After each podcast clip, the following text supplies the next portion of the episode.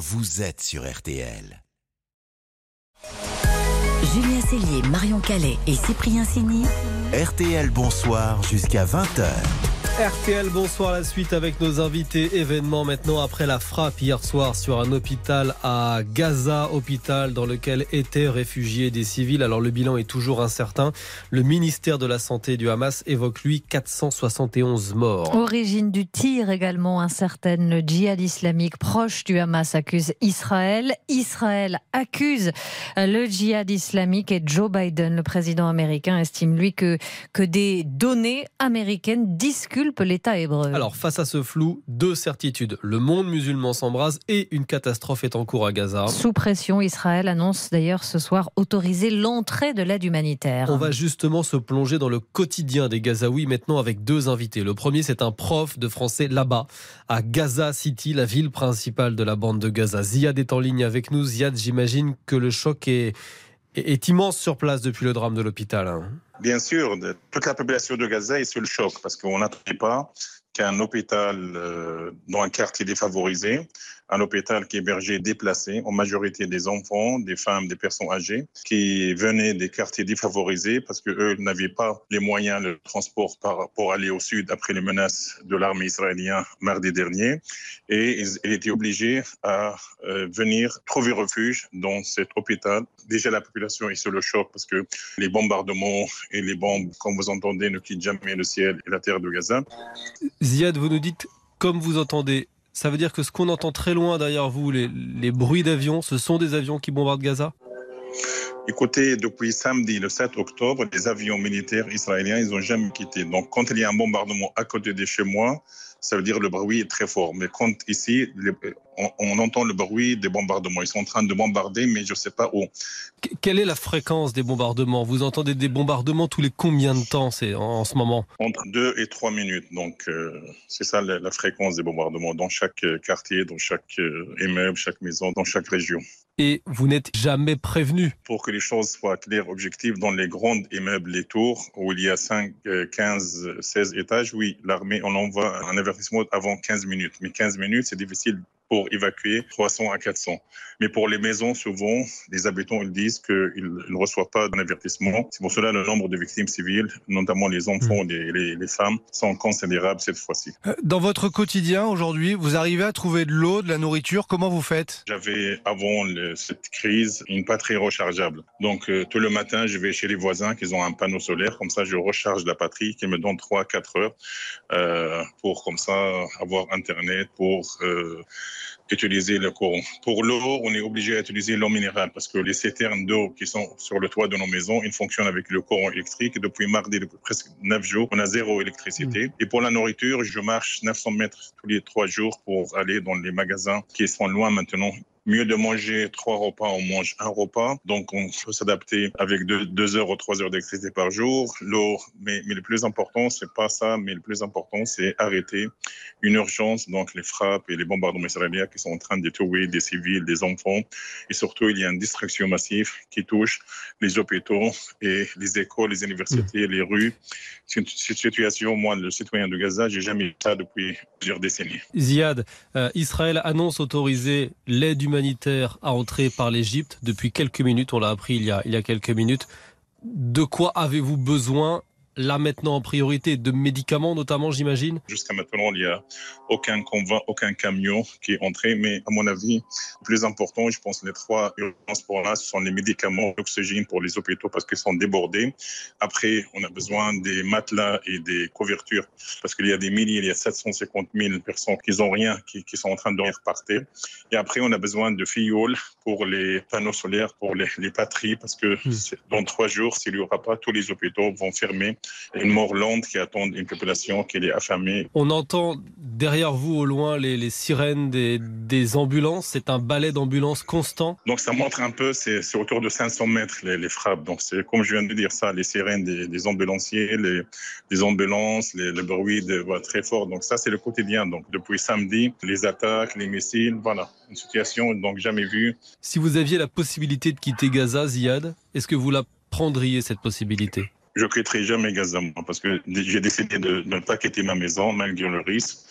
J'ai envoyé ma femme et mes enfants samedi dernier au sud, mais pour le moment, je suis toujours là. Ça correspond à mes principes. Je suis un citoyen. Je fais partie de la société civile qui lutte et qui résiste par la, nos violences par euh, la résistance, par l'attachement à la terre, par l'éducation.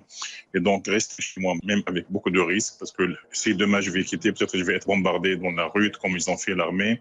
Je préfère mourir debout ou d'énéter chez moi. C'est comme ça. En hmm. attendant le pire, Merci Ziad. On, va maintenant donner la parole à notre invité dans RTL Bonsoir qui lui a, a une vue d'ensemble de la situation euh, sanitaire, la situation sanitaire que vous vivez à Gaza Ziad. C'est Jean-François Corti, euh, vice-président de l'ONG Médecins du Monde. Bonsoir. Bonsoir. Votre ONG est présente sur place là-bas à, Gaza. Est-ce que vous avez pu avoir des contacts justement avec vos effectifs sur le terrain depuis la frappe hier soir? Oui, on a des équipes euh, qui sont présentes de longue date. La plupart ont réussi ces derniers jours à joindre le sud de Gaza, mais ils vivent dans des conditions d'une très très grande précarité puisque euh, la plupart euh, dorment dans leur voiture, euh, certains sont dans les centres des Nations Unies, d'autres chez des amis.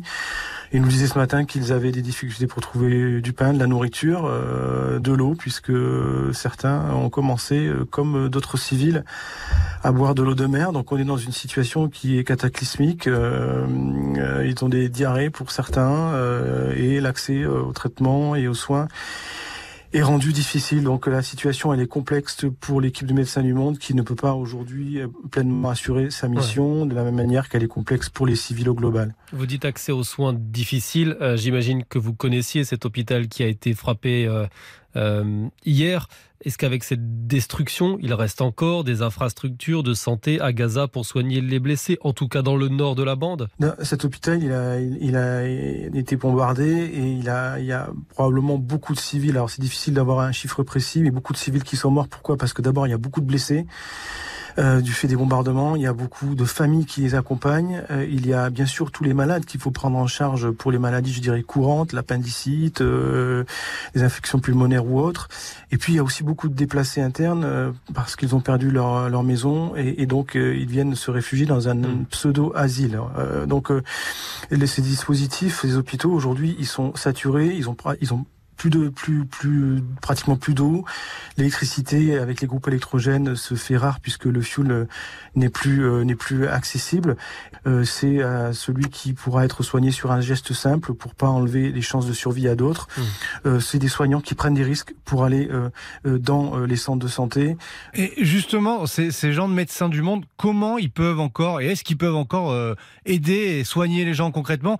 Est-ce qu'ils ont encore de quoi anesthésier par exemple quand ils doivent opérer? Concrètement, nos nos, partenaires de terrain aujourd'hui, euh, on peut plus les alimenter en médicaments et ils sont quasiment en rupture de, de, de, de traitements comme des antalgiques ou autres. On sait qu'il y a des chirurgiens aujourd'hui qui font certains gestes euh, sans analgésique. Euh, vous imaginez euh, le tableau.